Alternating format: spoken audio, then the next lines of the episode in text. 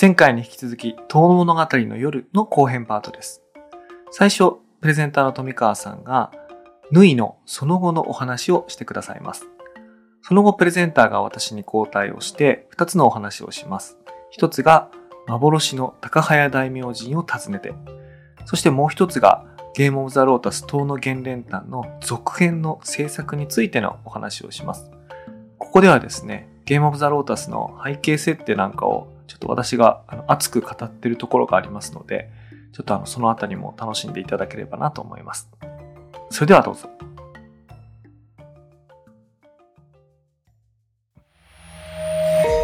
メディアヌップ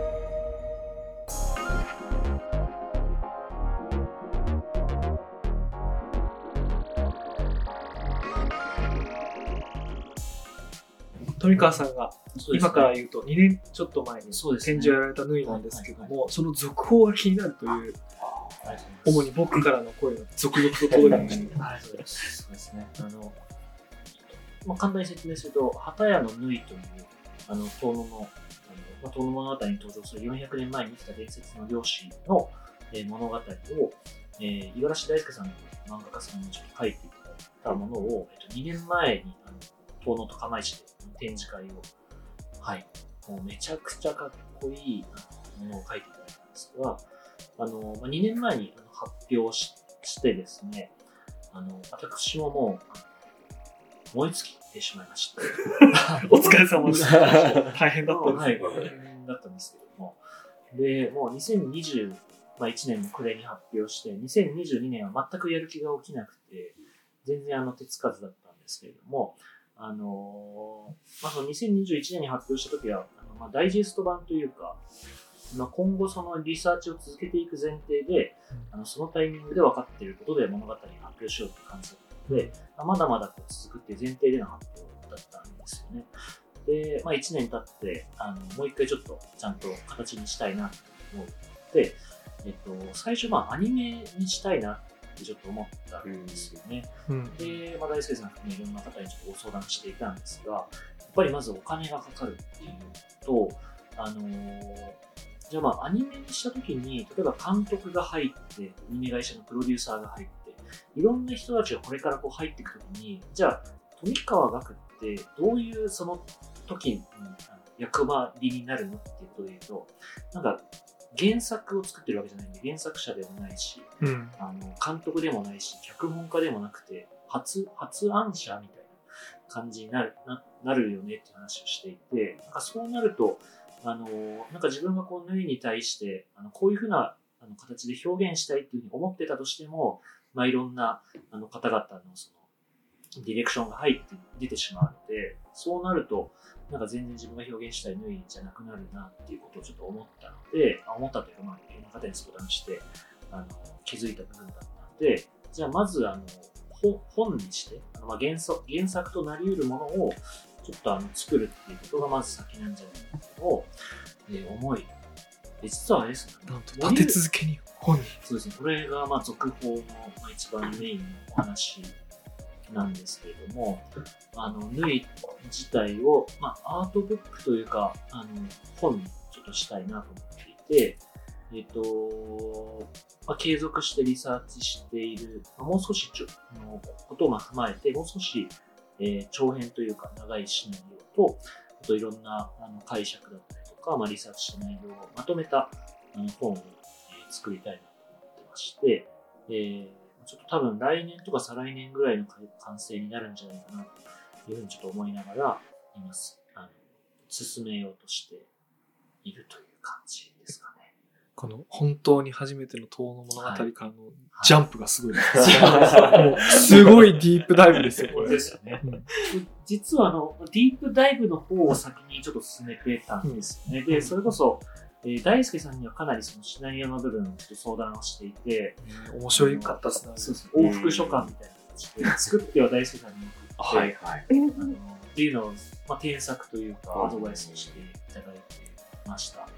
でまあ、大輔さんの小説を書かれてたりとか、物語を作るっていう視点をすごいうん大輔さんがお持ちだったので、いや、遠野物語に書いてない縫いの話を、はい。こう、合わせていくときに、はい。こう、なんか想像させられるものが面白すぎて。そうですよね。いや浅沼後輩記の時代の人だから、はいはいあのねやっぱ浅沼後輩記を読まないと、なんかその時代背景。と、と僕はそういうアプローチしたんですけど、さらにそこから一周して、時代背景はいいと。はい。縫いというソウルをうん。もっとピュアな形で、あれにしよう。って、そのはい。二つのスタイルが、はい。はい。で、富川さんはそちらの方のうん。スタイルでもう一回やってみようとか、いろいろな試行錯誤ですね。なんかその、史実的な話なのか、それとも民話、まあ、神話に近いようなその民話性を、あのどどっちでいくかっていうので、まあ、その縫いという、まあ、実在はしたとは言われているものの、怒涛の物語で表現されているように、少しちょっと神に近いというか神話のようなその世界観を表現するっていう方向に最終的に決めたんですけど、けどあのその決めたプロセスで、実はあの小雪さんとあの大輔さんに囲まれてですね、プレッシャーを受けた作りなさいと。作りなさい。えー 作りなさいよって言われて。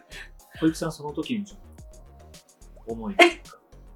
思い、思いはでも、それこそさっきの話みたいに、やっぱガクさんの持ち物じゃなくなっちゃう可能性が、そうですね。やっぱり、そう、出てきてたので、うんうん本当ガクさんが思う縫いを、まず一番初めに出さないと、誰かのものになってしまうと、もったいないという話を、すごい大輔さんと、冷た記憶 に。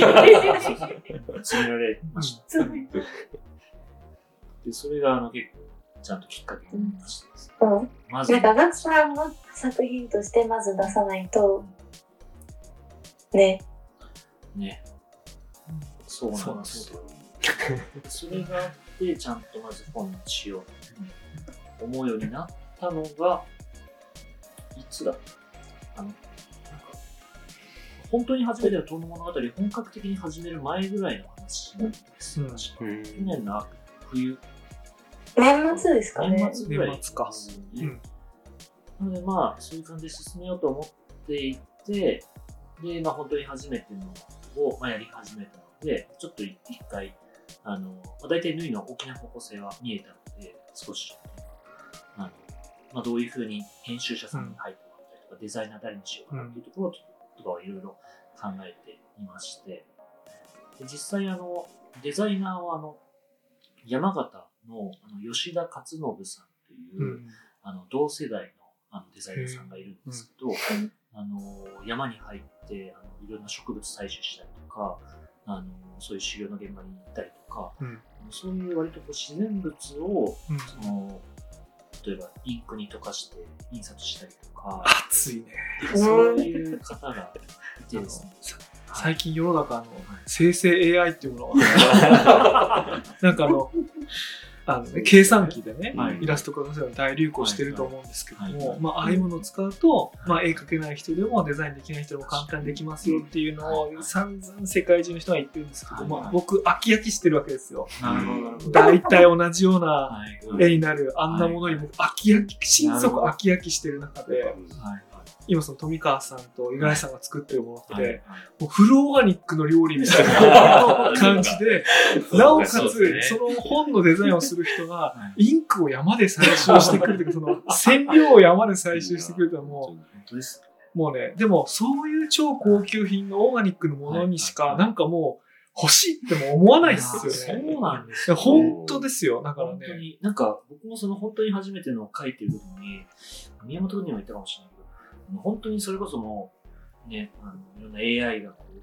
前世の時代で何か質問したら文章にあってずらーっと書いてくる時代の中で、ひいひい言いながら言葉を自分で考えて、書いて、書いては添削し、書いては添削し、で、あの、昔の文献を読んで、ピンクのマーカー引いたりして、うん。なんか、うん分かんなかったら、先人たちに質問してうん。っていう、めちゃくちゃアナログなことをやってる、なんか、うん。尊さをすごい感じ感ますよねじましたね。やっぱり柳田国夫って今から見たらあまりにも、その、地の巨人に見えるじゃないですか。はいはい。創作でも研究でもやってる量深さ。はいはいでもあれってあの、何かを記憶するっていうことを人に委ねてない時代のスーパースターですよね。はいはいでも僕らもうすでにうんテキストも音声も動画もなんていうかもうこの時点で僕ら撮ってますけど、すね。記憶やデータを外部化することに慣れてしまってる時代の人だから、あまりにもその描いた国は遠く見えるけど、今起ころうとしてることって、あの思考とか創作を人に委ねようとしてる時代だと思うんだけど、もし100年経ったらはい、100年後のクリエイターって富川学見たら、なんでこれが作れたのみたいな。あの、その時はもう考えることとか作ることを任せてるから、え、あれなしでこれを 作ったみたいな風に、まあ、まあ、富川さんに限らず僕らの時代多分そう見られる最後のあれだと思うんで、そうもう貫いて、そうっすね。最後の時代。貫いてとことん。占領山から取ってくるんですよ。ね。またスケジュールかけど まあ、好きな自分いい色が見つかる見つかる まあ、じっくりね、あの、この腰を据えて作るっていう。いいですね。このまあ、本当に初めてのは、まあ、エントリー層向けだったんですけど、今度とことんもうディープな、いや、本当ですよ。そういう本当にフルスイングなことにちょっと、今度はちょっともっと潜っていけたらいいなと思ってますかね。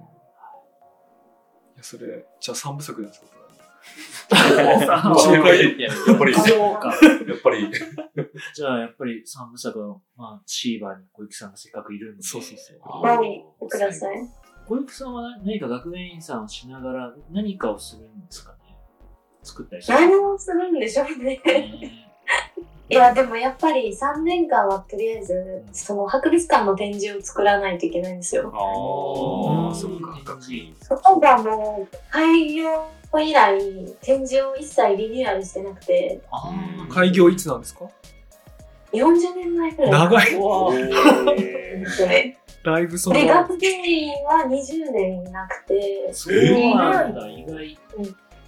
なので、だからずっと新しくなってないんですよ。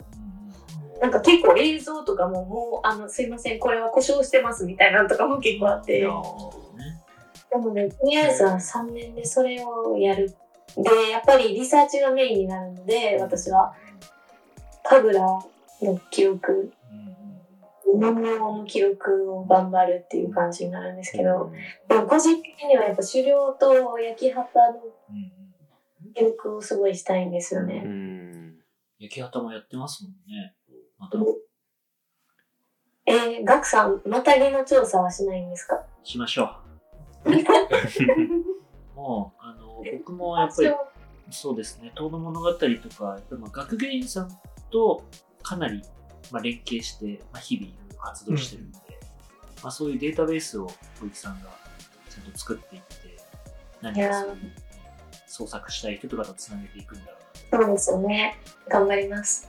行きますよ。みんな、みんなで。あ絶対行く。絶対行く。えーえー気になる、すごい。今度の王様でいらしてください。行きます。小池さん、小小雪さんに会い、シーバーツアーを一応、はい。はい私もいけますね。いけますか来年以降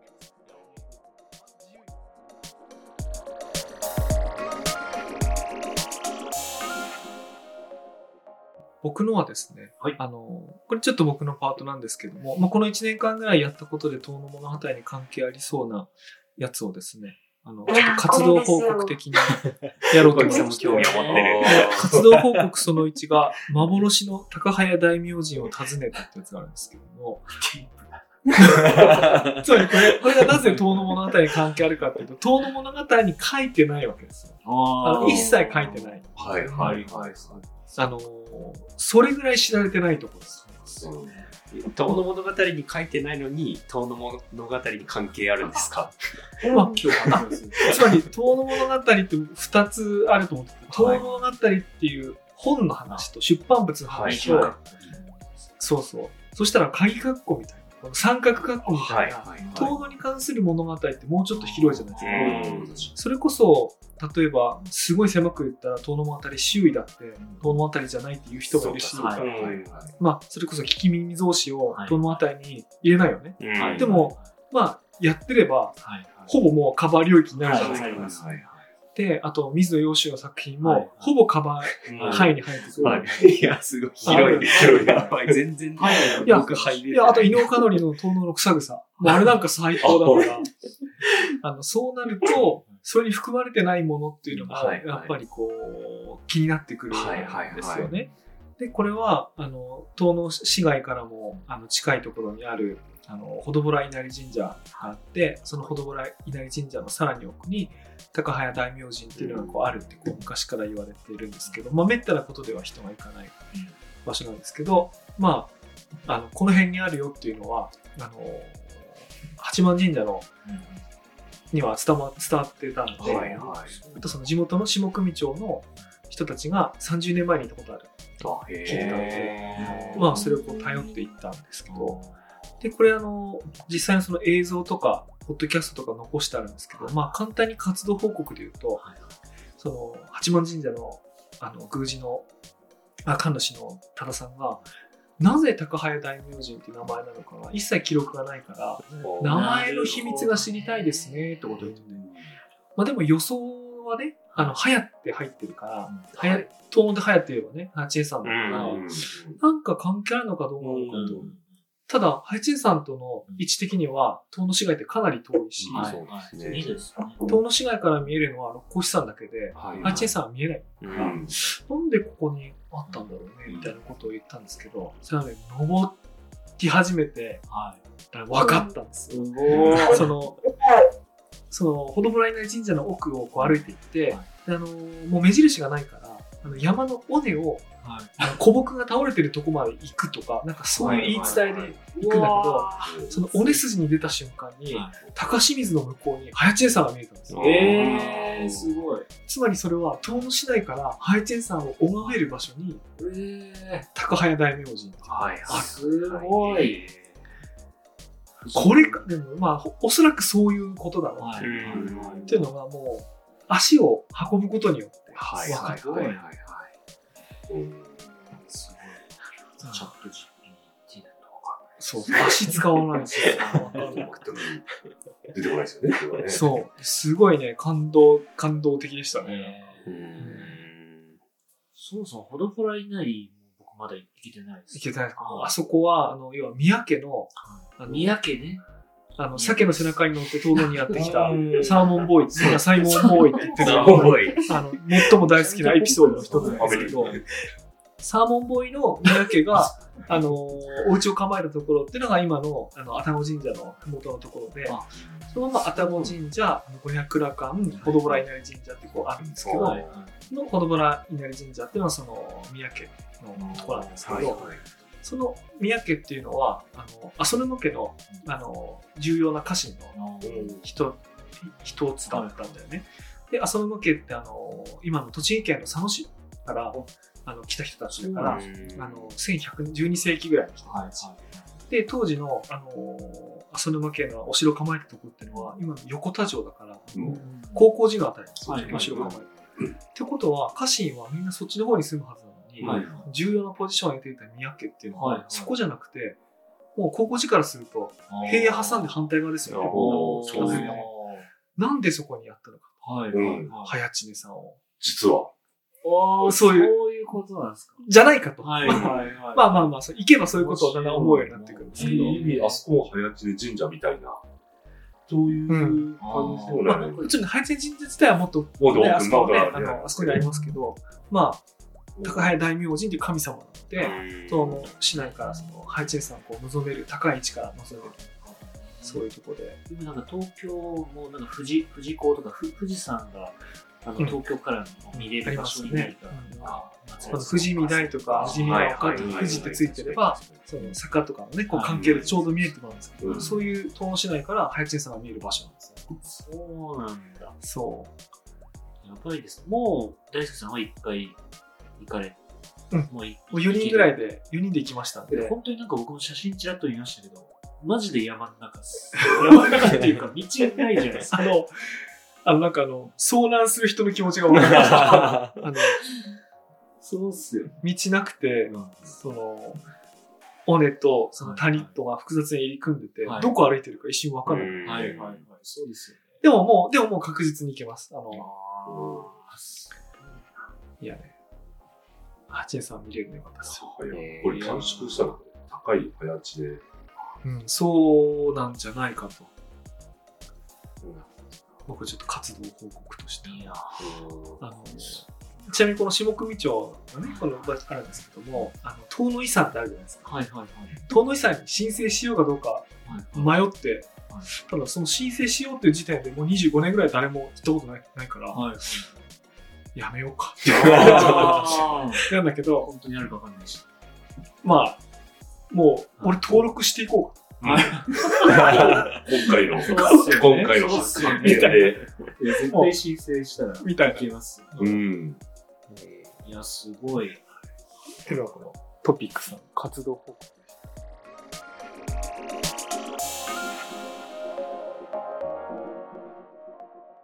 あと、三つ目があの、去年、年末ですけどもね、あの、ゲームオブザロータス島の原弁譚っていう、あの、これは遠の物語の第2話、花を取った話にあのうん。着想を得て、えっ、と、やった NFT プロジェクトなんですけども、これはその、二次創作みたいなね、うん。うんあの、とこがあるんですけども、ちょっとあの、活動報告として改めてですね、あの、花を取った話がはい。記録されている全エピソードを、ちょっとあの、バーバーにあるので、ちょっとネット上に一箇所にまとめておきましたというやつで、あの、物語の第2話に書かれてるやつは当然、どんな方法でも読めるんですよ。はいはい。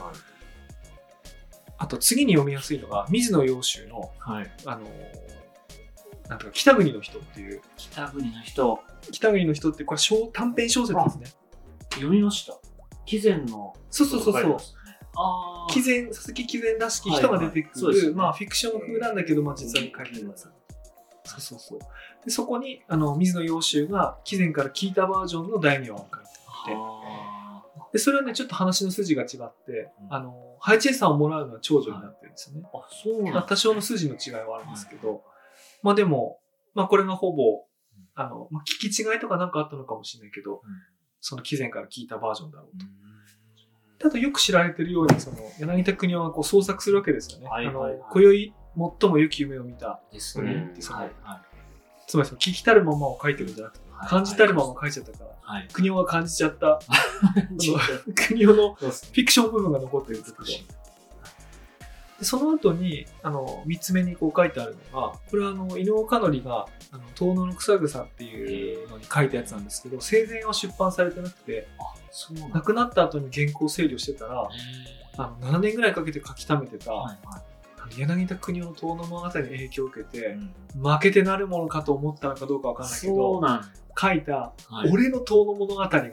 俺のえーそれが遠野の草草で、そうなんだ。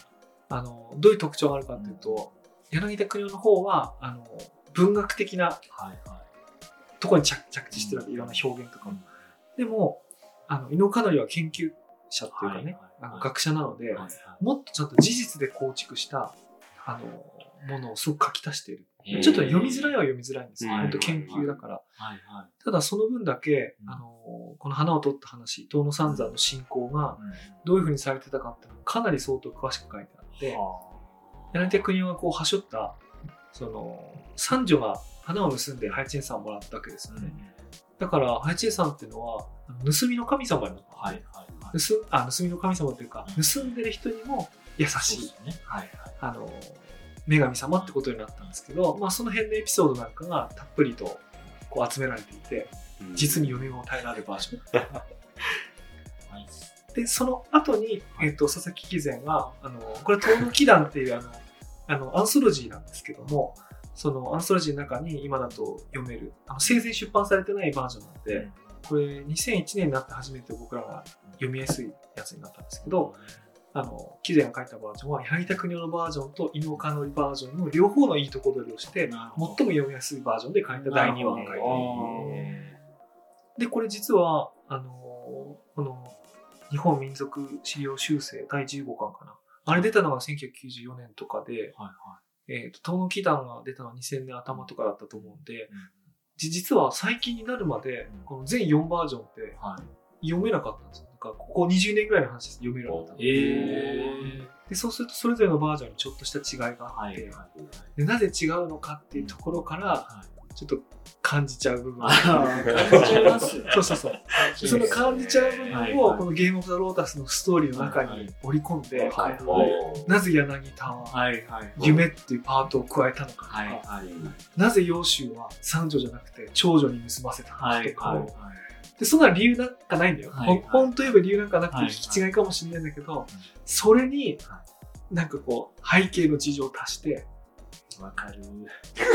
わかる？感じ今感今感じました。感じたる前に感じちゃったんですけど、さっきあの、ご紹介した畑屋の縫いの話も、はい。まあ1000日間かけて白い鹿を取ったっていう話があるんですよ。ね。うん。でその話の累計は6パターンぐらいあって、うん。それこそ、あの、遠野物語32話のオリジナルがあれば、うん。貴前が君見蔵書の中で語っているものがあれば、うん。違うバージョンがいろいろある中で、微妙に最終的に白い鹿を打つのか打たないのかっていうそのオチが違ったりとか、ああ、面白い。ですねその。プロセスが、その、ぶ分解していくと微妙にこう枝分かれしていくんですよね。で、それをど、どこを採用するのかいやいいですね。いいっすいいですね。感じちゃうんですで、このゲームオブザロータスってあの、去年出したのが第一弾のストーリーであの、でその神話の時代に生まれた3人が何度も生まれ変わりながら、はい2022年の現代に生まれ変わって、うん。で、その過去の記憶を少しずつ取り戻していくってお話にしようと思ってるんですけども、これをどう絡めるかっていうと、あの、この柳田国夫が東南に来た時に、大正、あの明治大正の間、3回来てるんですけど、はいはいはい。その間に、その時代に転生した3人に一度会ってるっていう設定はいはいはい。で、で、会った時にはい、この盗みを働いたことによって、この三女がね、こうずる賢い、そういう風になっちゃったんだっていう風に、その、貴前の聞いた話をそのまま、聞きたるまま書くんじゃなくて、はいはい。あ、この三人には深い事情があったのだなと、はい。あの、何かしらこう、感じるところがあって、はい。それで、あの、夢によってっていう、こう、ちょっとまろやかにする一文を加えたっていう設はい。定に、はい。あの、してはどうか。はい。はい。で、一方、揚州も遠野に来てるから、はい。揚州もあった。はい。とか、容姿があった3人は、また人ってね、その、はい会う人によってはい。性格違く見えるんですけど、うん容姿には、取ったのは長女だと思わせるこう何かがあるあーみたいな。なるほどね。それぞれがなぜ違うバリエーションを書くことになったのかっていう背景ストーリーは、そこはちょっと僕が感じさせていただいて、うんあ、僕と僕らが感じさせていただいて。感じさせていただいて。いいっす。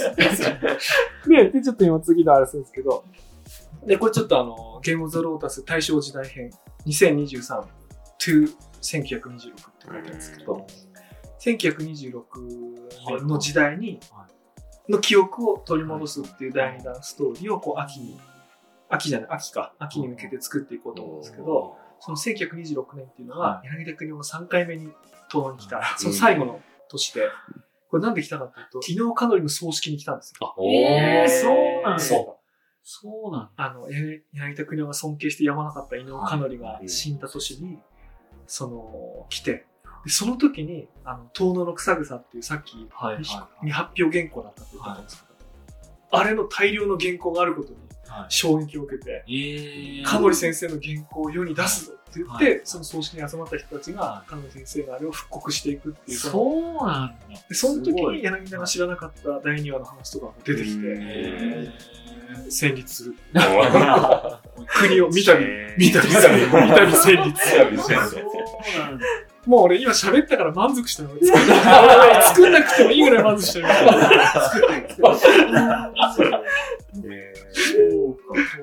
あ、エモいでしょ？これこれ、これエモいんですよ。16年後。だから、去年出た現代編はもう単なる自己紹介。3人の自己紹介だけですよ。こっからなんです。こっからなんだ。こっからこっからこっからなんですよ。大正時代編。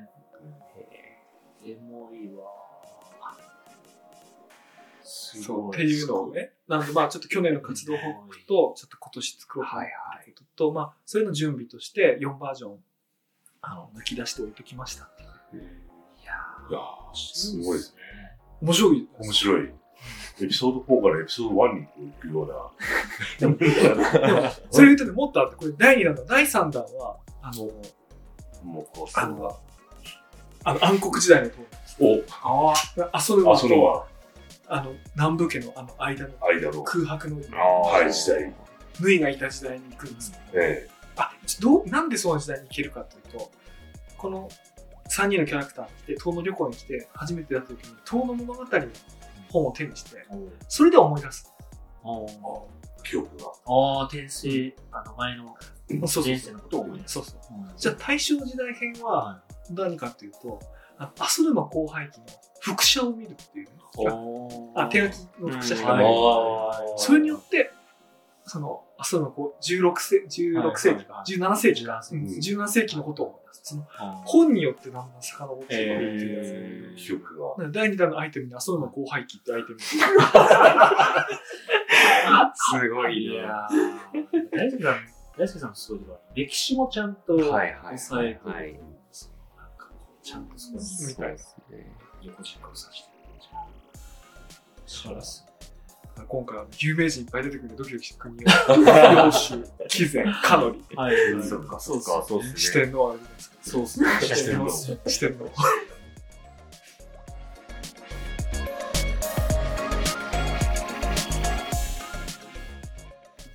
お知らせ。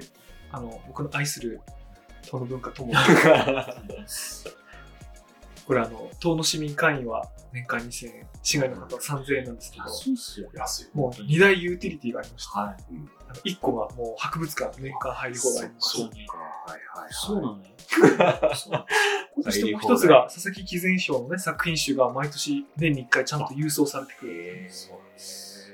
これ入らないと損ですこれはそうです。結構博物館何回か入りますからね。うん入ります期間とか。はい。しかも本の制作費と本の送料を考えたらいや、そうですよね。いや、そう思いました。驚きの安さ驚きの全くわからないですよね。これにね小雪さんのね論文とかも載ってまあ、すからうん、読みました。確かぜひ読んでください。はい、読みましたよ。ああ、ありがとうございます。これ見るたびに思うんだけどぼ 僕ら今回東物語によるこの少人数でちょっとやっちゃってしまったんに。ですけども、はいはあのこんなに僕らの知らない人たちがいはい。はい佐々木貴前賞に熱意を燃やして応募してるのかってことにも戦慄するわけですよ。そうですよね。そうなんですよ。本当にそうなんですよ。そう、下手したらさ、小田切さんと小雪さんしか応募してないみたいな。そうですね。確かに。そういう錯覚に陥りがちなんだけど、そんなことはなくて、裾野が広くて、確かはい。だって全国津々浦々から応募があるんですよ。ですよね。去年でも90何人も応募して。やばいね。に。やばい。はい。俺2年前のニコライ・ネフスキーが東欧に来た時の足取りを想像しながら書くって作品があって、それはね、なんか赤坂先生も驚愕してたよ、このそんなもの今までなかっなるほどね。なんか思えばそういう、なんか受賞者の方っていうか、あのそういう、まあ、受賞者の方だけじゃなくて、そういう90何人いるた。方々とあんまり接点がそう。今までなかったかもしれないですね。今年もまた受賞者の会をやるので、ぜあひ。ーえーそうか、菅野舞子さんはじめ、はい。小雪さんがいて、小田切さんのとこうんうん仮言葉が苦手というタイトルで。言葉がそうね、俺もベラベラ喋っちゃったけど。そうね言葉が苦手な人にも優しい会にしたいですね。そうです。はい。研究者は致命的なんですけど。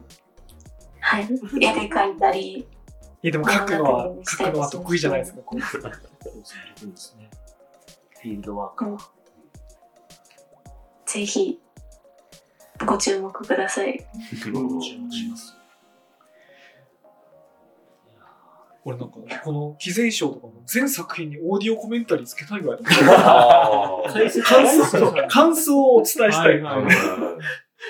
受賞者みんな喜びますよ。いや、いや、すごい。大輔さんの感想すごい嬉しい。いや僕最初の嬉しい本の本の感想すごい嬉しいよ。ちゃんと知ってる人が。そうですよね。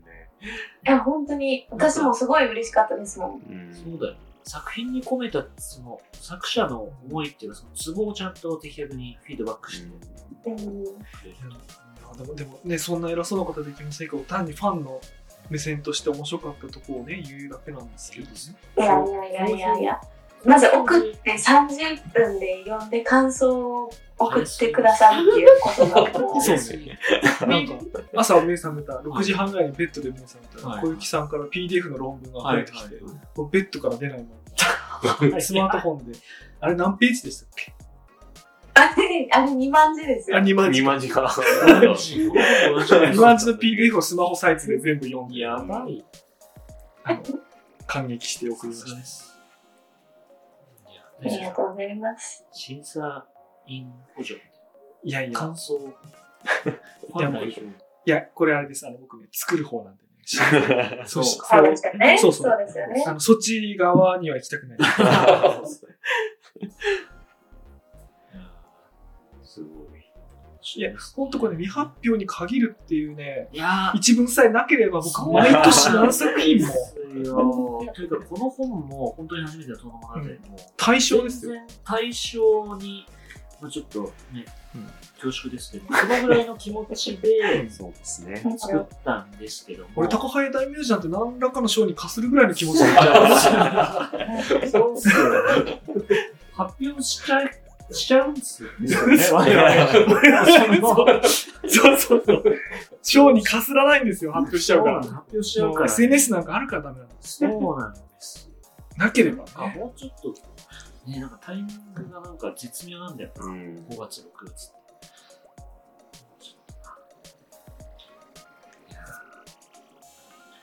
国尾さんも感じ感じたるままを書きたいっていうふうに書いてるように、なんか、そう。そこね、そ本当に初めて東問題であの解説してくださってましたよね。そうなんですよ。うん。感じたるままってどういう意味なのって。そうなんですよ。82ページですね。そうですねうん。あのー、まあ、貴前が語って柳田、柳田が書いたということで言うと、まあ、聞いたまま書いてたら、聞いたままを書きたり、聞いたるままを書きたりと書いてるけれども、まあ、それでも、それでは、なぜ、まあ、感じたるままと書いてあるかっていうので、こう、あの、まあ、いろんな研究者の方が指摘している部分ですけど、ポイントであるので、まあ、国用のフィルターを完全に通って、彼が作ったというところであると。いうことで言うと、なんかみんな、あの、まあ、歴史的名著と言われてるけれども、感じたるままに、まあ、興味をうん。表現したり、語ったりして、円屋で、うん。あの、関西人うんで、ね、小池さん。おっと、おっはい。と、国、国の出身は神戸ですか？あれ？神戸でしたね。神戸、あの、福崎。福崎。ですね。草木。うん。福崎といえば、福崎という小池さん、プもチ、うプチ、福崎町にあります、はい。神戸医療未来大学というところで、妖怪学というタイトルの講義を持たせていただくことに、へなってお。えりますもう対象、対象。もう私の報告いいです。柳田三大都市を股にかけています。本当ですね。すごい。大か、もうちょっとあるよね。あの、もっとありますね。あの、長野、長野にもあるしね。長野はいへそうですね。すごい、すごい。もうすごいことになってるんですよ小池さんは。ううんん、すごい。素晴らしいです。柳田の後追いをしてます。じゃあ、あとジュネーブにも行かなきゃ。いやー、そうなんですよ。ジュネーブ行ってます。そううん、行ってます。うん海外。海外にも。はい、はい、行きます。小池さんはきっと行かない。うんこういうフィールドは。はい。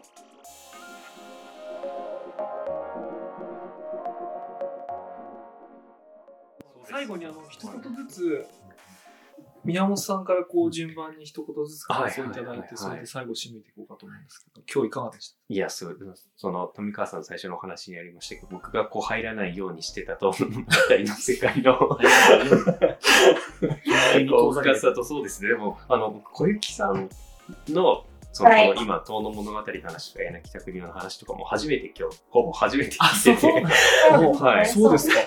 そうなんです。はい。小雪さんもこんなにいろいろやってる方なんだなって。思って、なんかすごい、はい今回で僕結構びっくりした初めて知ったことがすごいいっぱいあって、はい。でも楽しそうでいいなと思ったのと、でも富川さんともこうご一緒したり、あとこう、大輔さんとも、はい、ゲームオブザロータスもこう、一緒に制作させていただいた部分とかもあったので、なんか僕ももうちょっと、ちょっとまず歩きたいなと思いました。おはい。うんどうしてこう高早大名人。高早大名人。はい。最初にそ歩きたい。いや、そう、富川さん最初フィールドワークからでしたけど、なんか僕はこう、はい、周りの皆さんから話を聞くことから今始まって、なので、いよいよ。歩きたいです。はい。歩きましょ気になりました。に出ましょう。そうですね大橋先生と一緒にありがとうございます。じゃあ、富じゃあ川さん。私、はい。はい。いや、なんか、あのーまあ、口伝、口伝ってなんかこう、リレーみたいな感じだなと思っていて、まあ、貴前が語った話でさえ、貴前も誰かに聞いてるわけですよ。うん。で、その語り手がいて、貴前が聞いて、貴前の話を聞いた柳田が書いてて、柳田の本を読んだ僕がまた書いてるっていう、なんかこうんう、すごいか視点のバトンが伝わってきてあの気がするなって。で、僕がまた書いてるのを森内さんが何かに書いてるっていう、なんかそういうリレーがあって、まあ、それぞれがきっと自分の感じたるままに表現して、どんどん蓄積されてると思うんで、なんていうか、まあ、そういうきっかけを、あの、陳章合行的なストリートな感じで、あのもっといろいろ動きとして生まれていくといいなと思いますし、あのそういった動きが宮本匠さんがようやく気づいてくれたっていうのは、ありがとうございます。じゃあ、一応さん。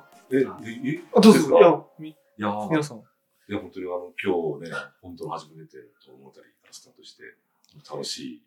あのぜひ今日はこう、買わなきゃとね、全然まだ、私まだこう、動いてなかったんですけど、やっとあのチェーンに許可もらいましたんで、あ、ありがとうございます。まだ大丈夫ですかまだありあります大丈夫です、あります。ありますか発売前なんで、まだあります。じゃあもうこれを機にですね、あの、シリアルナンバーぜひ。購入したいと思いますので、えあの、どういうナンバーにしていただけるか、楽しみにしてますので。一郎。一一六かな。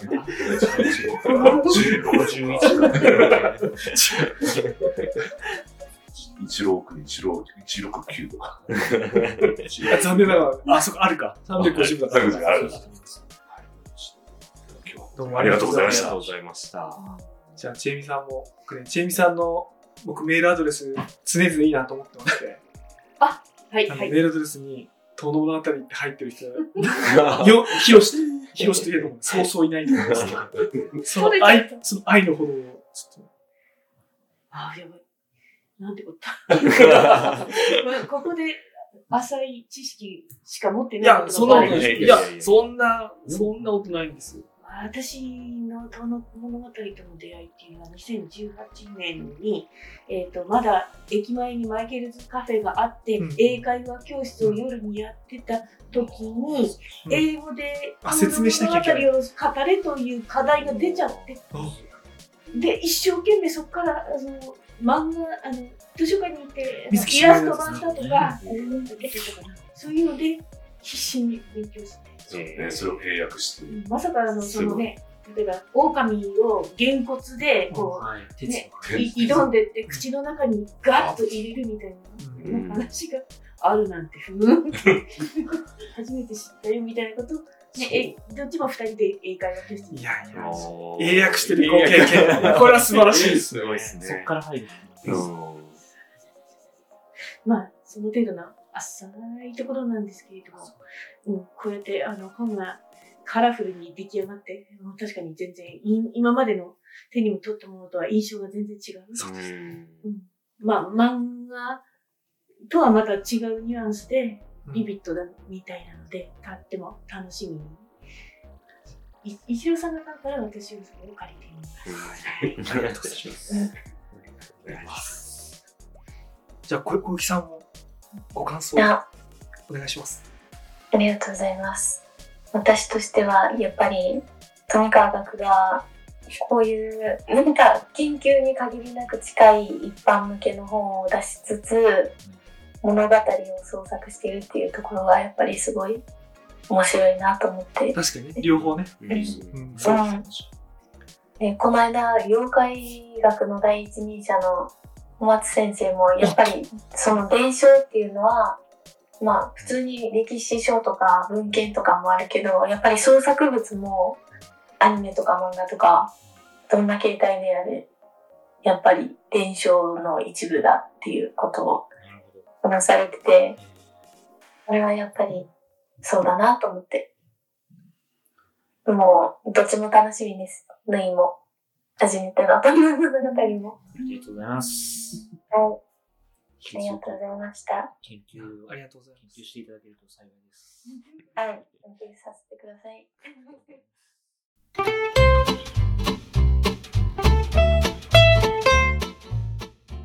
私あのまとあのまとめじゃなくてあの今後こうしようと思ってるんですけど、あの去年ゲームオブザロータスっていうその創作をやるにあたってあの遠野のあたり関連の資料を再び買い集めたところはいはいはい。過去20年に読んだ量を1年で超えてしまいました。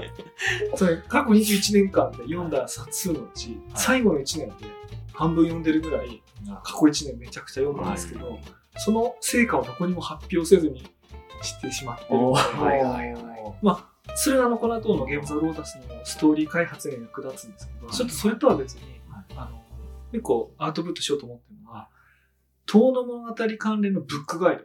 おまあ。手も手元に2、300冊あるんですけど、はいはい。いくつかの系統に分けられ、分けることができて、はいはい。ではいあのね、すごく面白いものもあれば、はい。まあまだ読まなくてもいいものもいるので、はいはいはい。どっから読んでいくといいかっていう、ブックガイドを自分のために作られてる。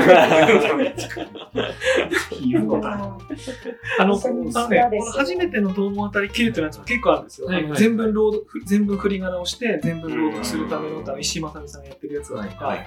あのなんかそういう初めて系の系統と、あとはその創作系、はいあの森山大道とかも、あれも写真による再創作だと思うん。ですけど、創作系とか、はい。なんかあるんですけど、はい。そういうのこう系譜と、なるほどね。それは、そうなんか、紙物になるとという形で。ああ、ごめんなさい、あの今、ノーシノーションみたいな、こうインターネット小僧みたいな、いやいでも、あつつまりデータベースにしなきゃいけないので、はいろいろこう、著者名、発行年、なんとかってやつ聞あー調べられる。そうとかけられる。データ、そうですね、データベースで作った後に、最後に、まあそうですね、まあノートとか読みやすいやつに多分すると思うんですけど、まあ一応それをやろうかな。欲しい。めっちゃ助かります。確かに。なんかあの、最近記事で読んだんですけど、台台湾の妖怪を研究されている、妖怪研究兼作家の方が、多分もう大輔さんみたいな人だと思うんですけど、1985年生まれの方で、なんか台湾のなんか妖怪をテーマにした小説を書き始めたら、いやいや、そもそもまとまってないやんって気づいて、台湾の妖怪の図鑑を作作った人がうんあいるその人、伊能かのりモーデルを間もなくしそうだ。そうなるほど。記事読んだら、うん参考にしたのは東の物語です。おー、めちゃくちゃ。いつか会うことになる。台湾にもちょっと我々行かないといけない。よし。シーバソンと台湾で。うわー関係者の方データベース超楽しみです。そうですね。あのーこれあの、同じ研究者とか作家とかだと、他の人の本をそういうふうにこうするとちょっと抵抗あると思うんですけど、うん僕ただのファンだから。一番中立な。何言ってもいいから。はいはいはい。そそううそうですよね。そうなんあ、それをね、ちょっと手掛けて、あの、3ヶ月以内にはやるかなと。うん。研究しやすくなりますね。いろいろそうですよね。やろうかなと。はい。というわけで、ちょっとお時間オーバーしちゃいましたが、あの、楽しい回でした。ありがとうございました。ありがとうございます。あの、そうですね細々とでもいいから続けてうん記録に残しておこうかなと思います。はい。本日どうもありがとうございました。ありがとうございましたはい。皆さんもどうもありがとうございました。ありがとうございましたはい。一旦ここで